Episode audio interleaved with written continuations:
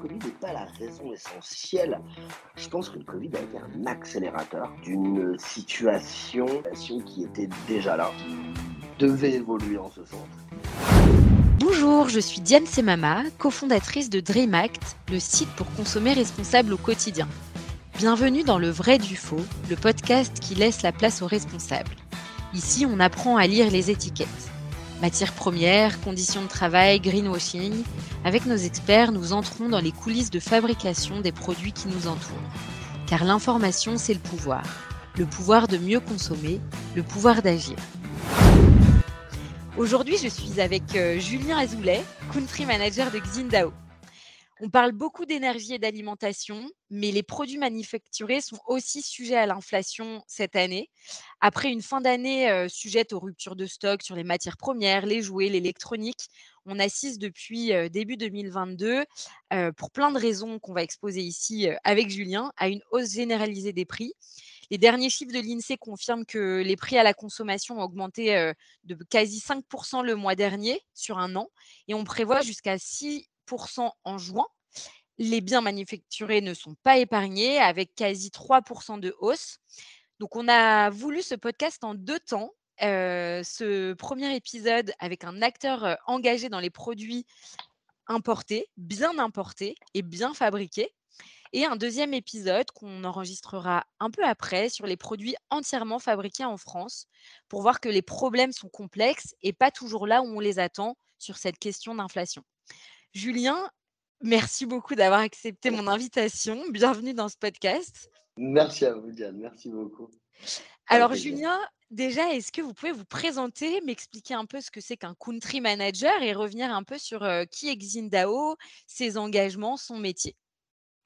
D'accord. Alors, moi, en effet, je suis. Euh, en fait, je suis le, tampon, si je puis dire, entre le siège qui est situé aux Pays-Bas et la France. Donc, je suis le responsable du pays, le responsable de la France, qui est le premier marché chez Xindao. Euh, depuis, déjà, depuis déjà quelques années.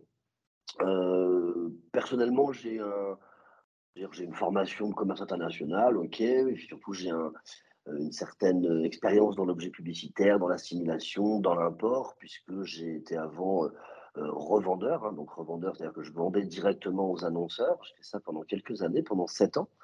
et puis, on s'est rencontré avec Vindao et ça a été le début d'une belle aventure euh, moi, je souhaitais en effet travailler vraiment avec des professionnels de l'objet euh, publicitaire et faire la promotion de, cette entreprise qui a, euh, qui a évolué, ma foi, en 14 ans déjà maintenant, ce qui me concerne chez Gindao, de manière assez, assez fulgurante, avec ben des, en effet une direction engagée, engagée parce que c'était aussi le, le, monde et le marché qu'il nécessitait, et aussi par pure et simple conviction. Donc, euh, clairement, nous sommes un, importateur stocker, d'accord? C'est-à-dire que nous avons un catalogue avec un, certain nombre de références, quasiment 2000 références que nous stockons. Euh, et nous sommes en mesure de livrer euh, ce qu'on appelle la décoration, c'est-à-dire le marquage, de livrer personnalisé aux annonceurs dans des délais assez, rapides, hein, une semaine et demie à peu près. notre métier à nous, c'est ça ça n'est pas forcément après d'aller chercher l'annonceur. Donc les gens viennent acheter chez nous. On ne va pas forcément faire la promotion. Donc notre nom n'a pas vocation à être connu du grand public, si je puis dire. Euh, plus que ça, bien qu'on ait quand même une marque qui euh, commence à être connue grâce à un sac à dos qui s'appelle XD, euh, Design pour la marque. voilà, on est, c'est une entreprise qui a toujours été en effet dans le design, l'innovation, la recherche de la différenciation et également aujourd'hui, et même depuis déjà pas mal de temps, euh, de faire des produits à connotation, même plus qu'à connotation, des produits éthiques, je dirais, et surtout des produits utiles. Ça, c'est très intéressant ce que vous dites. Alors, pour ceux qui ne sont pas forcément familiers avec le secteur de l'objet publicitaire, nous, DreamAct, on est tombé dedans il y a quatre ans maintenant. Toi, vous, Julien, il y a, un peu plus longtemps. c'est un marché qui, qui, en fait, est très structuré, hein, qui a une fédération, qui génère près de 2 milliards d'euros de chiffre d'affaires chaque année en, France, et sur les, lequel, en effet, il y a en gros trois sortes d'acteurs, les annonceurs, donc les clients, les revendeurs DreamAct et les stockeurs, importateurs, fabricants comme Xindao notamment. Donc c'est hyper structuré. C'est un, secteur qui a mmh, qui se réinvente, qui, voilà, ne fait plus beaucoup de babioles, mais vraiment, se met à équiper, finalement les entreprises d'objets durables, d'objets utiles. Et Xindao, en fait, en est un peu le chef de file, je pense, de cette, mouvance à aller vers l'objet durable, bien pensé, est-ce que tu est-ce que vous pouvez revenir un petit peu sur ces ces enjeux de l'objet publicitaire et finalement ce qui fait un peu la force de Xindao en tant qu'acteur du développement durable dans cette filière? Alors, tout à fait, Yann. Merci beaucoup. Si on, on peut vraiment être considéré comme un, euh, un chef de file sur, dans- sur ce, sur ce thème-là et sur ce point-là, c'est parfait. C'est vraiment ce qu'on ce qu'on voulait. Si vous voulez, l'objet média, puisque c'est comme ça aujourd'hui qu'on l'appelle, hein, ou qu'on peut appeler objet promotionnel, objet publicitaire, euh, goodies, euh, ce qui peut parfois avoir des connotations euh, péjoratives, quoique, est en effet en perpétuelle évolution comme beaucoup de marchés et connaît depuis, je dirais, euh, 3, 4, 5 ans une, évolu- une évolution assez fulgurante, en effet. En ce qui nous concerne, pourquoi on, est vraiment sur ce credo-là, c'est qu'on on a une direction qui, a très longtemps, a compris et a anticipé le fait que la planète n'avait plus le luxe euh, de, comment dire, d'être sollicitée, si je puis dire, en termes de ressources pour des produits inutiles. Et donc, à un moment, on s'est dit, OK, quel est l'avenir de notre métier? Euh, Vous savez, on a l'image du goodies euh, en plastique, le truc jetable qui sert un peu à rien, qu'on va balancer comme ça à la terre entière. On a anticiper assez tôt, heu, finalement par rapport, heu, à d'autres. Maintenant aujourd'hui, heu, beaucoup de gens y viennent et c'est une très bonne chose. Le fait que cette manière de consommer notre, notre média, si je puis dire, hein, puisque c'est un support publicitaire, n'était pas pérenne et que si jamais on nous, acteurs de ce métier, on ne changeait pas notre manière de le travailler, c'était un métier qui était destiné à mourir et c'est un métier qui génère, attention, énormément d'emplois, même s'il est très méconnu finalement. Pourtant, c'est un c'est un un média extraordinaire. C'est aujourd'hui le seul média non intrusif, vous savez? C'est la seule publicité pour laquelle vous avez un merci en échange. Vous dites pas merci quand vous voyez une pub à la télé ou quand vous entendez une pub à la radio. Heu, c'est un produit qui reste, c'est votre image qui est adossée à un objet. Heu, donc le choix de cet objet doit être, heu, bien fait, on ne veut pas se avoir une communication, je dirais, négative.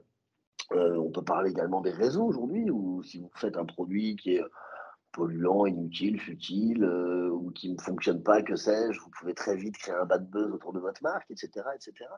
Heu, donc voilà, c'est vrai que c'est un métier qui, bah, de par les nouveaux moyens de communication également, de par les problématiques, bien évidemment de ressources naturelles, en effet, évolue très, très, très, très, très, très vite.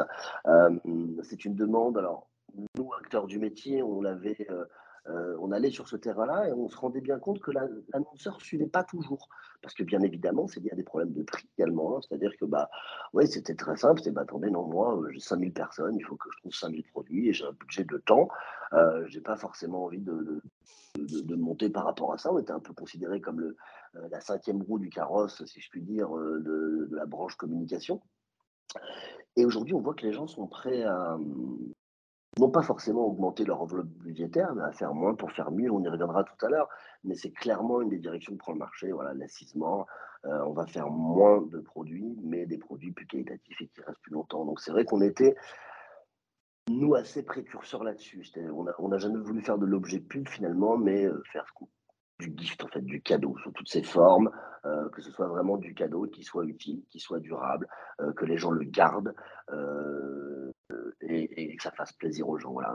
Heu, une dernière dernière chose peut-être, c'est que pendant le pendant le covid, on on est beaucoup de gens à s'être demandé qu'est-ce qu'on faisait de notre vie, heu, si le job qu'on faisait avait du sens, heu, si on était vraiment heureux et cetera et moi je me suis vachement posé la question parce que, bah, du jour au lendemain, tout s'est arrêté. On vendait plus d'objets pubs puisqu'il y avait plus d'événements, les gens ne se rencontraient plus et finalement, ben, cette crise a peut-être finalement donné encore plus de sens à ce qu'on faisait.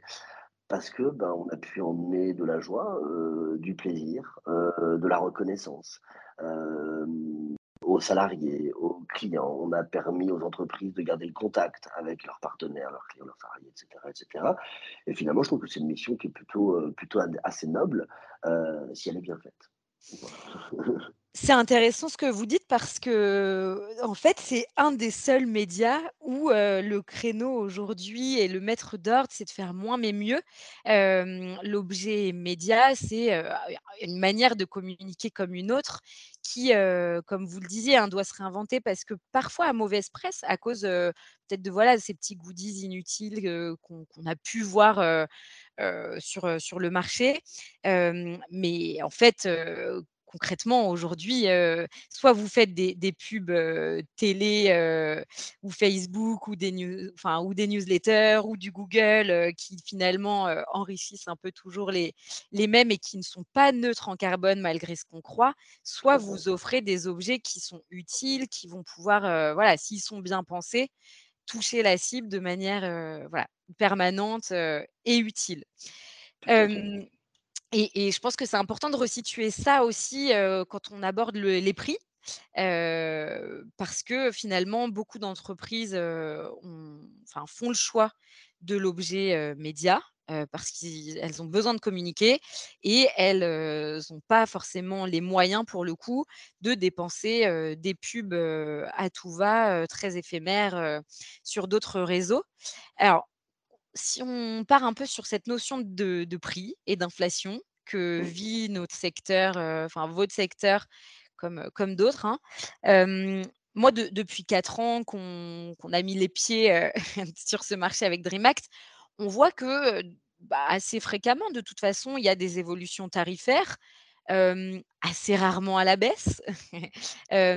Donc voilà, c'est de toute façon quelque chose qu'on voit. Généralement, à quelle fréquence vous, importateurs, stockeurs, vous refaites vos évolutions tarifaires habituellement? Clairement, heu, par le passé, heu, on arrivait très facilement à tenir un prix sur 12 mois, quoi, je veux dire de janvier à décembre. Le seul point qui était réellement un point, heu, non contrôlé et potentiellement, de risque, c'était, le cours du dollar par rapport à l'euro. Hem, donc on se couvrait, heu, sur nos prix en disant: «Ben, sur un dollar qui varie pas de plus de temps à temps par rapport à l'euro de tant de pourcents». Mais on arrivait, heu, sauf crise économique, ou cas de force majeure, à tenir nos prix sur un an. C'est ce qui se passe là depuis, depuis 2 ans, c'est assez assez particulier parce qu'il y a d'autres éléments qui dont on dont on parlera j'imagine, qui rentrent en ligne de compte. Mais clairement, par le passé, on pouvait en effet, en général tenir nos nos nos prix sur une année nos prix sur une année, ouais, sans sans trop de problèmes.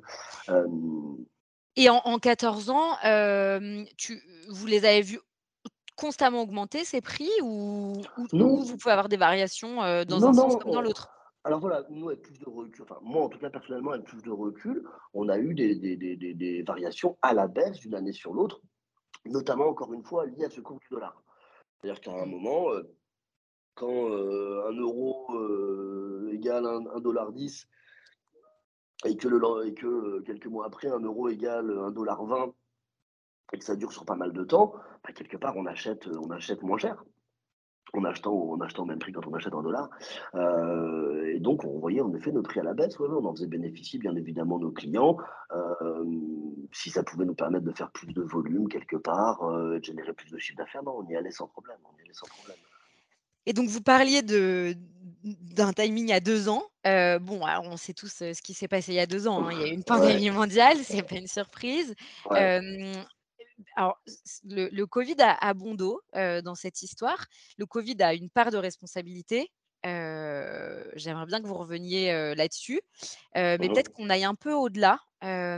Bien sûr. donc déjà, première question, depuis quand concrètement, vous, dans votre métier, vous observez ce phénomène de hausse des prix? Non, là clairement depuis 2 ans, il y a une hausse, fulgurante. Après, il y avait une hausse liée à l'inflation, on va dire, heu, habituelle, on était sur du on en parlera de tout ça j'imagine. Donc donc voilà. Oui, ah, le covid a enfin, voilà, a provoqué des fermetures, d'usines, d'ateliers, heu, a provoqué donc des ruptures de de stock, hein, fin 2021, heu heu, votre secteur a été touché par ces, ces ruptures de stock dans l'électronique, dans les matières premières. Mmh donc la hausse des prix, finalement, c'est aussi une suite, logique à cette rupture de stock ou pas du tout? Mmh Oui, c'est c'est c'est lié. Le Covid a aussi pas provoqué un phénomène de, heu, comment dire? De prise de conscience aussi, hein, de prise de conscience de notre manière de consommer, de notre dépendance, heu, de certains pays, de notre dépendance à l'importation, de notre, heu donc oui, alors les stocks, si vous voulez, ce qui est rare est cher, je pense que c'est une expression que je dirai certainement plusieurs fois dans la dans notre discussion, mais ce qui est rare est cher, donc forcément, quand vous avez plus de mal, à obtenir de la marchandise, bah, votre stock, hein, comme l'expliquez, on est un stockeur, votre stock de de de de de de 1000 pièces sur un produit qui se vend bien, heu, il a plus de valeur qu'avant. Donc bien évidemment que ces ruptures de stock ont été un élément, heu, prédominant dans la dans la hausse des prix, heu, mais pas que, c'en est un parmi tant d'autres comme le transport. Ce qui est rare et cher, bah, les matières premières commencent à être rares aussi, hein. Heu, donc forcément, elles sont aussi, heu, de plus en plus chères.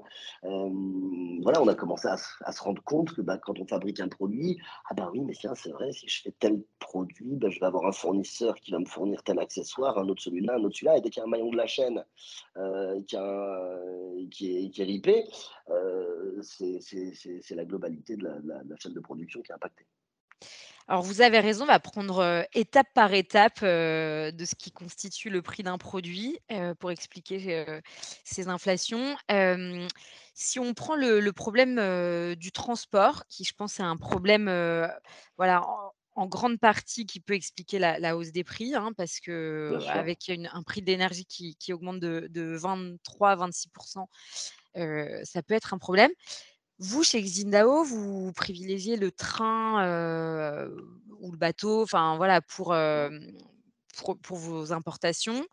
Mmh. Quand on utilise le train ou le bateau qui est, bah, moins consommateur d'énergie que l'avion, est-ce qu'on est moins impacté du coup que, qu'un autre sur cette hausse du prix liée au transport? Non, pas forcément, heu, pas forcément. Alors déjà, le train, en ce moment, heu, si vous voulez, les routes de la soie, avec ce qui se passe aujourd'hui en Russie, en Ukraine, heu, clairement sont fermées. C'est d'ailleurs un moyen de pression, enfin un moyen de pression, c'est une porte potentielle de sortie. J'avais entendu ça d'ailleurs sur une radio, il y a pas longtemps, ils en parlaient, où la Chine potentiellement pourrait commencer à dire à la Russie: «Écoutez, heu, vous êtes sympa, mais heu, nous, heu, aujourd'hui, on a besoin de pouvoir transporter la marchandise, en passant par chez vous, quoi, hein. Donc là, le train aujourd'hui, on n'en fait plus du tout. Et même sur le bateau, non, non, l'impact sur le sur le prix est très, très important. Il y a aussi clairement alors bon, là là, discussion qu'il faudrait avoir avec un vrai spécialiste du transport. Moi, j'ai quand même le sentiment qu'au niveau des transitaires, des compagnies maritimes et cetera, heu, des armateurs, il y a une, hem les prix ont augmenté avant que l'énergie augmente, en fait, hein. Heu, parce qu'il y avait une pénurie de conteneurs, parce que, heu, ils ont pu faire un peu ce qu'ils voulaient et ça a été assez, assez fulgurant. J'ai le sentiment que ça s'est un peu stabilisé, depuis un moment. Là, aujourd'hui, nous, les futures, augmentations de prix qu'on va avoir sont pratiquement pas liées au transport, hein. Heu, le prix d'un conteneur en, heu, décembre, ou novembre, heu, 2021, heu, n'a pas beaucoup évolué par rapport à aujourd'hui, hein. On est dans les mêmes, dans c'est même en train de redescendre, semble-t-il. Mais non, clairement, que ce soit par, tous les modes de transport sont impactés. Voilà, tous les modes de transport sont impactés. Vous sauriez nous dire d'à peu près, combien de hausses, le le transport a été v victime, en tout cas sur vos enfin voilà, sur chez vous, sur vos produits? Plus que fois 10, plus que fois 10. Ah oui et ouais. sur un produit, prenons un exemple pour Oh que non, ce non. soit concret, sur un produit typiquement une gourde, Mmh un voilà, vendu chez chez Xindao, quel est à peu près la le pourcentage du prix qui revient au au transport? Heu, ça va dépendre de sa capacité, donc de sa taille de son volume, en fait, de sa taille. Hem, aujourd'hui, on je pense qu'on est sur du 10 à peu près. Je pense qu'on est sur du 10 heu, pour ce type de produit. En fait, si vous voulez, plus votre produit va être volumineux, plus l'impact du transport va être, important. D'accord? Donc on va prendre un exemple, moi je vais prendre un exemple de valise à roulettes. OK? Heu, on peut imaginer une valise à roulettes, heu heu, un trolley, hein, hem, très simple, en tissu, pas trop cher, avec des roues, heu vite, c'est un truc vraiment pas trop cher, quoi, où le produit, je dis n'importe quoi, hein, sort à 15 euros. Et puis, on va prendre une valise à roulettes ultra haut de gamme qui sort à 50 euros. Ces deux produits font le même volume, c'est-à-dire je vais en mettre autant dans, le, un même conteneur. Bah forcément, celui qui fait 50 euros, l'impact du transport sera moins important sur son prix global que sur le produit qui fait 15 euros. Donc en effet, tout ça pour vous dire que d'être dans, dans ce positionnement gift, d'être dans des produits euh, euh, un petit peu plus haut de gamme, un petit peu plus quali, euh, la hausse des prix en général est moins importante que sur les prix à, sur les produits pardon à, prix très tiré, très serré. donc ça va vraiment dépendre. si, j'ai une gourde en triton entrée de gamme de 500 millilitres et que j'en ai une autre double paroisse, inox avec du cuivre, etc. Un très très beau produit, un petit peu. Euh, bah, le coût du transport euh, brut sera le même, et néanmoins le pourcentage euh, que représente ce coût du transport sur le produit ne sera pas le même. Ok.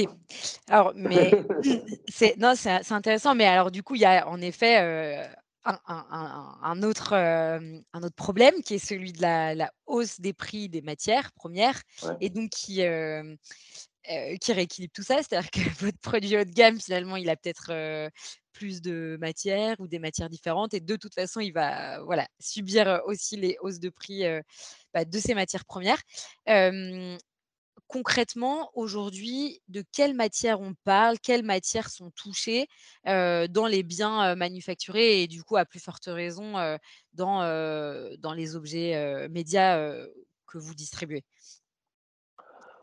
Celles qui me viennent à l'esprit, le coton en que ce soit clair, l'acier, en effet, le lithium. Il y a une courbe, on avait une présentation il n'y a pas longtemps euh, au bureau, la, la, courbe d'augmentation du prix du lithium, enfin, c'est une folie douce. Euh, franchement, je ne connais pas une, matière qui n'est pas, pas, en augmentation. Ouais. Et donc là, en effet, on est sur les trois matières qu'on trouve beaucoup hein, dans, dans l'objet euh, média. en fait, on, à chaque matière, c'est cause, non? Parce que vous n'avez pas des matières qui viennent, enfin voilà, forcément des mêmes pays. si on, part un peu du coton, parce que c'est intéressant, le coton. Alors coton normal et en réalité coton bio encore plus. Qu'est-ce qui, c'est quoi les raisons de ces augmentations de matières je me répète, hein, ce qui est rare est cher. Euh, donc forcément, euh, vous avez euh, la main-d'œuvre, vous avez le réchauffement climatique, c'est-à-dire que les, les, problématiques liées à la sécheresse, à l'eau, etc vous avez la main-d'œuvre dans, pas mal de pays, puisqu'on veut aussi euh, produire de, manière de plus en plus respectueuse, et c'est une très bonne chose de l'être humain, et donc dans des conditions sociales et aussi écologiques qui soient beaucoup plus comment dire, respectables et concernées aux normes, etc. etc. Le transport, parce qu'il faut bien imaginer, bon, ben, quel que soit le produit ou qu'il soit fabriqué, d'où vient la matière première, où est-ce qu'elle est transformée, combien de, trajets votre t-shirt ou votre serviette représente-t-il à lui seul? Et forcément, bah, le coût du transport, il est impacté à chaque étape également. donc voilà, autant de raisons, je pense, qui, expliquent, qui expliquent cette augmentation. Encore une fois, le taux du dollar. Euh, je veux dire, euh, aujourd'hui, euh, je crois qu'on doit être autour de 1 euro égale 1,05$. On peut imaginer que d'ici quelques semaines ou quelques mois, on soit 1 euro égale 1 dollar.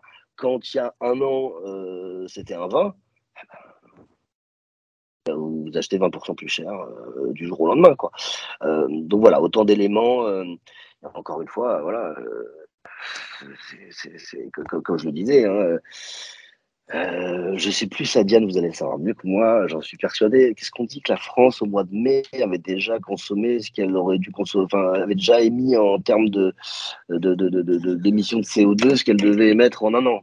Ouais, le jour du dépassement, en effet, est toujours de, de plus en plus, euh, en plus en plus tôt. Mais alors, dans ce que vous nous dites, euh, on comprend qu'il y a des, il y a des éléments euh, conjoncturels, hein, la hausse des, des, prix des transports, les sécheresses, mais il y a, il y a une partie bah, structurelle qui est, étant mieux, en fait, bah, finalement, bah, voilà, une harmonisation des, des niveaux de vie. dans les pays dans lesquels on, on fabrique ces matières premières. On n'est pas encore sur une égalité complète, mais, euh, mais, mais voilà, ça, c'est structurel et, on peut s'en réjouir. Euh, sur, euh, donc il n'y a, aucune raison finalement que ces prix repartent à la baisse. Et j'ai envie de dire sur le coton avec les sécheresses qu'on est en train de, de vivre en Inde, un des premiers pays producteurs, concrètement, ça, ça va continuer à augmenter et bien bien augmenter, non? On peut, l'imaginer. Alors, il, va y avoir des. Pas trop alarmistes pour le portefeuille, parce qu'on parle en effet d'un marché B2B, mais euh, que ce soit B2B ou B2C, ou B2C, pardon, les, enjeux sont les mêmes. Hein. Euh, on ne va pas être trop alarmiste non plus. Il y a des éléments qui peuvent ramener euh, les prix vers une stabilité, voire une baisse, mais il y a d'autres éléments qui sont en effet clairement je, pense, ça, ça, n'engage que moi, mais qui sont structurels. Euh, on peut parler de la Chine et de son marché local. Euh, la Chine d'aujourd'hui, c'est pas la Chine d'il y a 20 ans. Hein. Euh, il y a un marché local qui est très important. Les Chinois consomment. les Chinois aujourd'hui ont des vacances, partent en vacances, font grève parfois. voilà. et quand il y a 20 ans, vous pouviez faire produire 500 sacs sur mesure euh, en Asie euh, sans problème. Aujourd'hui, une usine ne va pas monopoliser une chaîne de prod en dessous d'un certain volume. Donc il y a aussi les minimums de quantité qui sont, euh, qui sont drôlement impactés. Et, encore une fois, je, pense que c'est notre manière de consommer qui est en train d'être remise en question, qui a un rééquilibre des forces mondiales. Euh, qui est inévitable. Euh, nous, on a, vous savez, une gamme, euh, vous connaissez bien, sur laquelle on communique sur l'économie d'eau faite en utilisant des produits recyclés, avec des matières recyclées. voilà, moi, je sais quand je fais mes présentations, souvent, je prends l'exemple du jean, qui en moyenne utilise 7000 litres d'eau pour la fabrique potentiellement potable pour la fabrication d'un seul jean. Et donc oui, voilà, un jean, ça ne vaut pas 20 euros. Un jean, ça ne s'achète pas toutes les deux semaines en fait. On marche un petit peu sur, sur la tête. On a clairement euh. Euh, surconsommé, oui, et surtout mal consommé. Euh, tout ça est peut-être en train de se rééquilibrer. Ce qui est terrible, c'est que maintenant, qui va en subir les conséquences Est-ce que tout le monde sera sur un pied d'égalité et comment tout ça va être géré. Mais il est, clair pour moi en effet que c'est structurel. C'est structurel dans, dans, son ensemble, en effet, comme vous disiez. Je suis contente que vous mentionniez cet aspect de, de l'eau, qui est euh, un élément dont on n'entend jamais parler en fait dans, dans, les médias quand on parle d'inflation. Euh, je viens de terminer un, un livre euh, génial d'Eric Orsena sur l'avenir de l'eau qu'il a écrit en 2008, donc c'était il y a déjà un petit bout de temps où il parcourt le monde et puis il parle déjà en 2008 de cette rareté de l'eau qui existe un peu partout dans le monde finalement, et de cet avenir de l'eau qui va qui va manquer, qui va créer des guerres, qui va aussi faire augmenter les prix parce qu'on a tendance à considérer dans nos pays que l'eau est un bien gratuit, alors que comme vous le disiez, ce qui est rare en fait est cher ou doit devenir cher finalement. Euh, est-ce que l'eau manquante euh, peut être un élément qui explique la hausse des prix, notamment quand on parle du coton et notamment quand on parle des matières recyclées qui, elles aussi, sont en train de d'avoir des prix qui grimpent en flèche? Ouais, je pense. Je pense que c'est un élément. Et même quand on parle du, bio, euh, le bio, c'est super, mais euh, alors, je ne suis pas un spécialiste encore une fois, mais ce serait intéressant de, de se demander euh, quelle quantité d'eau on utilise euh, sur du bio par rapport à du non-bio. C'est vrai qu'on est beaucoup sur le recyclé. Par contre, je pense qu'on commence à en parler, là, notamment avec le, journal de 13h, le journal de 20h, on parle régulièrement des problèmes d'eau. Il y a déjà je sais pas, un quart de la France qui est limité au niveau de son utilisation d'eau, etc. Aux États-Unis, on en parle aussi beaucoup.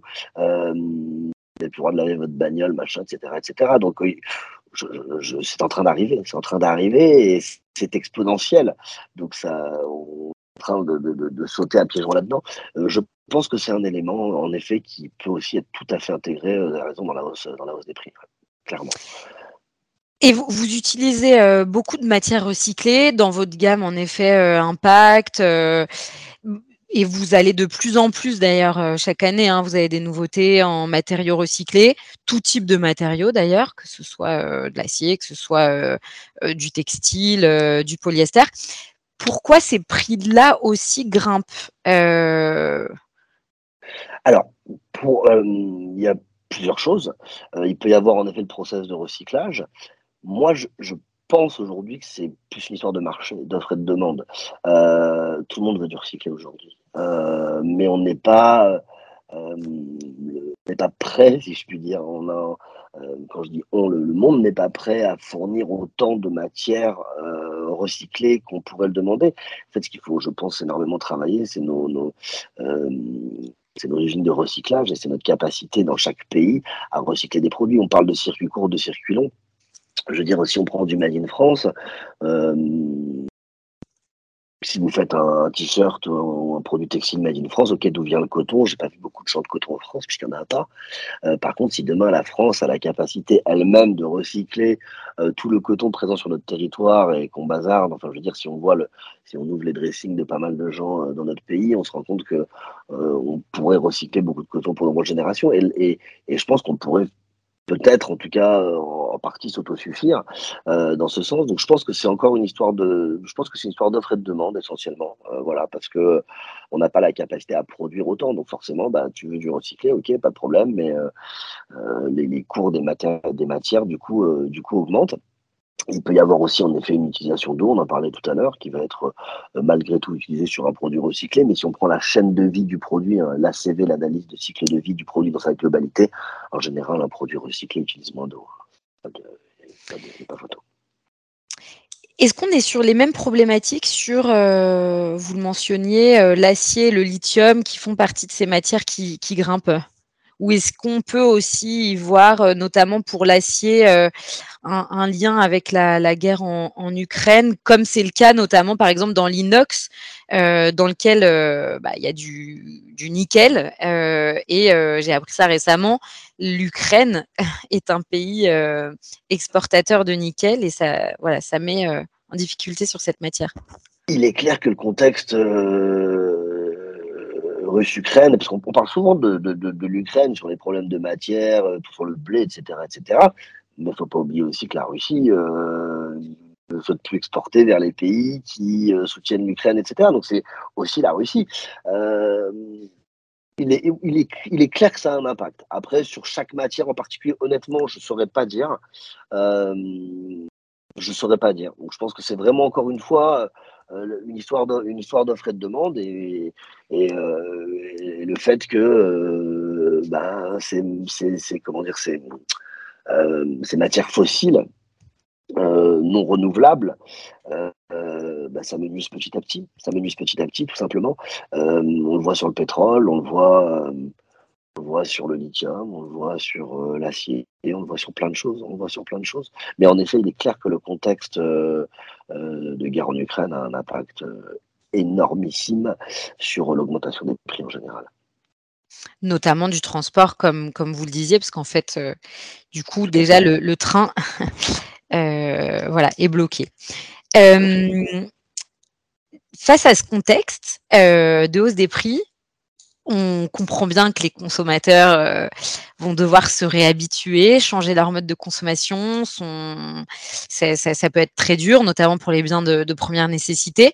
Mais est-ce que dans ce contexte, il y a des gagnants? Euh, Qui gagne finalement à cette hausse des prix? Je pense qu'il y, a des gagnants, bien sûr. Je pense qu'il y a des gagnants, enfin des gagnants. Malheureusement, euh, une une petite partie de la, planète euh, gagne une grande partie euh, de l'argent de la planète et de, ressources. Alors après, si on va essayer de voir ça de manière un peu positive, certains pays peuvent être gagnants, comme en effet, j'imagine, la Chine. qui aussi en augmentant les prix peut-être augmenter, vont peut-être aussi augmenter les marges. quid de l'Afrique, j'ai envie de dire demain? Je pense qu'il y a aussi un potentiel en Afrique aujourd'hui qui est, qui ça fait plusieurs années qu'on dit que l'Afrique de, demain sera beaucoup plus forte, donc ça va à, voir. Et ma foi, les grands gagnants, je sais, je sais un truc soit pas trop politique en fait, ou un petit peu engagé, c'est un peu compliqué, mais euh, les ficelles. honnêtement, je ne saurais, pas trop dire, mais oui, il y a, je, pense qu'il y a des grands gagnants, que ce soit les compagnies maritimes aujourd'hui, euh, voilà, ils ont augmenté leur prix, que ce soit les transitaires. Euh, vous savez, euh, une boîte super et tout, mais on a un patron qui nous donne des objectifs et tout à réaliser. Quoi. Et puis, euh, quand on, nous, on se plaint un peu de la hausse des prix, on se dit, mais attends, ça va être dur, les prix qui augmentent et tout, comment on va faire? Et puis, il va nous répondre, bah ouais, mais regarde, quand tu vends 100 pièces et que les prix ont augmenté de 10%, tu as déjà une croissance de 10%, c'est de manière un petit peu. donc, euh, donc, il y a un volume d'affaires aussi, mais au, final, on ne peut pas augmenter nos prix à la vente autant qu'ils augmentent à l'achat. Donc, on a des marges qui se, qui se réduisent clairement. Oui, c'était c'était ma, ma, ma, question qui suivait. Un importateur comme vous euh, augmente un peu son chiffre d'affaires, son volume d'affaires, mais en même temps, euh, vous, vous, vous répercutez pas l'intégralité de la hausse, quoi. Donc vous baissez vos marges en fait. Pas l'intégralité. On va avoir une hausse là au mois de juillet. Euh, d'environ 9-10% quand je vais avoir des produits qui vont augmenter de 7-8%. Mhm. J'en ai d'autres qui vont augmenter de 17%, comme les casquettes, par exemple. Euh, il y a plusieurs euh, manières de faire. Soit vous regardez produit par produit et vous dites, bon, bah, celui-là, je fais ci, celui-là, je fais ça, etc. Nous, là, on a pris le parti, par exemple, de faire une augmentation. Euh, c'est un choix de ma direction. que je ne partageais pas forcément au début, finalement, why not De faire une augmentation globale sur, sur nos, nos tarifs moyennes de tant de pourcents. Et, l'augmentation de certains euh, compensera celle des autres. Mais en gros, euh, ça tend, euh, nous, là, cette année, par rapport à l'année dernière, alors qu'on a augmenté nos prix, on a déjà perdu 2,5 points de marge. Oui, et vous, avez peut-être les épaules pour voilà vivre ça quelque temps en tout cas. Ce qui est, hum, ce qui est sûr, c'est que voilà, nous on le voit parmi certaines de nos de nos petites marques partenaires, cette difficulté à s'approvisionner et la hausse des prix des matières premières est une vraie difficulté pour elles parce que en fait elles elles peuvent pas du tout répercuter ça parce que voilà elles, ont déjà des prix enfin voilà qui, qui qu'elles ne pourraient pas faire accepter du, du public euh, de manière plus, plus chère et donc euh, enfin, sont euh, aujourd'hui pour certaines un peu en péril sur ces taux de marge qui, qui s'affaissent. c'est intéressant, je pense qu'en effet, il y a, y a, des gagnants. en fait, on revient un petit peu à ce qu'on qu'on disait tout à l'heure. dans cette hausse des prix, il y a des causes structurelles qu'il faut sûrement accepter, ou derrière, c'est aussi des, des travailleurs qui sont euh, mieux payés, qui gagnent en voilà en niveau de vie euh, euh, et en conditions de travail. Et puis il y a d'autres causes qui, permettent un peu, enfin voilà, d'enrichir et de créer des gagnants qui en profitent quoi, comme comme vous disiez, les transporteurs notamment. ok. tout, tout, à fait, tout à fait. Mais après, bon, je ne sais pas pour ces marques-là, mais moi, j'étais extrêmement surpris euh, sur des hausses fulgurantes. un sac à dos, euh, notre fameux sac Bobby là, anti-vol qu'on vendait, je sais pas, quand on a sorti ce truc-là il y a 7 ans, euh, ça, je sais pas, on devait vendre ça 32 euros peut-être, un truc comme ça. Je trouvais ça extrêmement cher à l'époque pour un sac à dos. Aujourd'hui, le même produit, mais je l'ai 45 euros, quoi. Et, et, il se vend. Et, et je pense que s'il y a le bon produit, s'il y a le bon service, euh, s'il y a euh, euh, tout ce qu'il faut autour, je suis assez décomplexé finalement sur certains prix, sur certains produits. Je suis assez décomplexé. On n'est pas les moins chers, loin de là. Mais par contre, je vais avoir un produit certifié. Je vais en effet, l'exemple de vos marques, peut-être qu'en effet, le produit Made in France, aujourd'hui, il faut savoir que nous, là, par exemple, donc on a lancé une gamme de, de, produits en, en triton recyclé à 50%, fabriqués en Italie. Et sur ces produits-là, aujourd'hui, on est moins cher que de l'Asie, euh, que l'équivalent importé d'Asie, parce que mis bout à bout, transport, du dollar, etc., tous les éléments dont on a parlé, ben, je me retrouve avec un produit qui est extrêmement euh, bon marché, si je puis dire, euh, qui est en plus fabriqué en Europe, etc., qui est en plus en matière recyclée. donc, à, voir. Encore une fois, il y, a, un rééquilibre qui est en train de s'opérer. Il y a un rééquilibre qui est en train de s'opérer. Et je pense que c'est une bonne chose. Donc c'est un peu le moment de changer de modèle finalement, euh, d'aller sur de la consommation euh, peut-être euh, plus locale, plus, plus respectueuse de l'environnement. nous, là, on vient d'embaucher un product manager Europe. Maintenant, en introduction du podcast, on a, on a parlé du modèle de l'objet pub. On a dit, bah, il y a importateur, revendeur, annonceur. Pourquoi il y a ce, triptyque? Euh, Parce que importer d'Asie, importer euh, des produits, les stocker, tout ça, machin, euh, c'est un vrai savoir-faire. C'est un vrai savoir-faire. le revendeur est une agence de conseil et de vente. Et l'acheteur, l'annonceur achète en, en, pleine conscience. Ok, moi, si demain, en tant qu'importateur, je fais du Made in France, quelle est ma valeur ajoutée? Pour le revendeur, quelle est la valeur ajoutée du revendeur pour l'annonceur? Donc il faut, nous en tout cas, la manière dont on essaie de le faire, on essaye de le faire intelligemment pour que ce soit périn. Donc que ce soit avec euh, de la traçabilité, on parle de notre gamme impact tout à l'heure, c'est pas le c'est pas le but, mais que ce soit avec de la traçabilité, que ce soit avec des partenariats extrêmement forts, mais s'assurer que ce soit fait de manière pérenne, euh, parce qu'on dit souvent que euh, l'Asie et la délocalisation lèvent des emplois. Aujourd'hui, en tout cas, nous, c'est vrai que dans le secteur dans lequel on est, c'est des emplois qui existent grâce à l'Asie. Il ne faut pas l'oublier aussi, il y en a peut-être moins. Et après, la question se pose de la réindustrialisation de la France et de l'Europe. Euh, quand je vois qu'aujourd'hui, on manque de 200 000 serveurs, si je me souviens bien, euh, en, France, OK, demain, si on a des usines de fabrication de tel ou tel produit, est-ce qu'on aura des salariés pour y travailler? Est-ce que ce sera de l'agence, l'intelligence artificielle? Comment tout ça va s'articuler? Comment tout ça va se créer? Pour quel salaire? Etc. etc. Euh, c'est toutes ces choses qui sont en train d'être euh, euh, remise, remise en question et mise sur la table. Euh, en tout cas, ce qui est sûr, c'est que oui, il y a clairement, comme vous disiez, c'est le moment, de, enfin, c'est le moment, euh, tout business model et toute activité doit continuellement se poser les bonnes questions et se réinventer. Mais là, clairement, on est dans le dur, quoi. C'est-à-dire que ça va beaucoup, beaucoup plus vite que prévu. Et, euh, et dans notre métier, je pense ne s'en sortiront que ceux qui, euh, euh, bah, qui pensent à tout ça et qui anticipent le, futur sur le moyen et sur le long terme.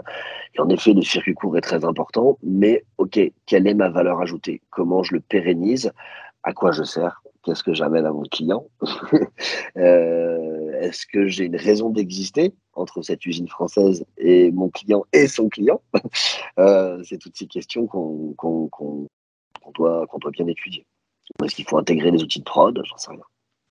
Merci beaucoup, Julien. Euh, pour finir, dernière petite question euh, que j'ai l'habitude de, poser à tous mes invités. Quel conseil, tu, quel conseil vous donneriez à un acheteur dans, dans ce contexte? Comment être un acheteur euh, responsable en 2022 mhm. L'utilité du produit, l'utilité du produit en tout premier lieu. Il y a deux points essentiels. Est-ce que c'est un produit que je vais garder, que je vais utiliser et qui va me faire plaisir? Donc là, on est vraiment sur l'utilité. Là, déjà, je suis pas mal. S'il vient à côté de chez moi, c'est mieux.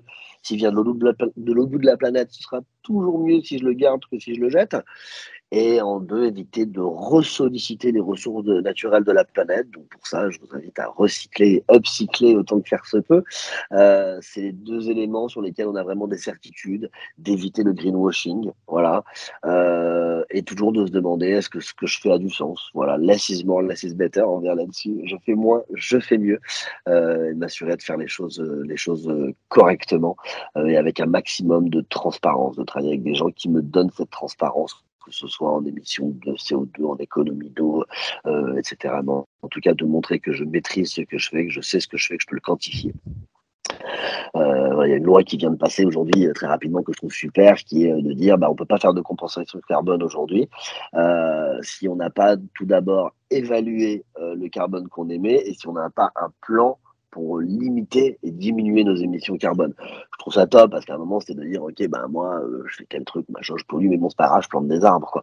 Euh, c'était un peu, euh, c'était un peu, un peu dit. Donc, c'est juste voilà, de, d'avoir conscience de ce qu'on fait et de, d'être dans, la, d'être dans la transparence. Merci beaucoup, Julien. Euh, vous faites ma transition parfaite. Le, le prochain podcast euh, que j'enregistre sera sur cette question euh, de l'affichage environnemental et de cette loi qui, qui ah, parle justement de ce sujet. Donc, merci. et ben, à bientôt, Julien. Merci beaucoup. À très bientôt. Merci à, vous tous d'avoir écouté le vrai du faux de la conso, disponible sur toutes les plateformes de podcast. Et n'hésitez pas à nous suivre sur notre Instagram dreamac.u.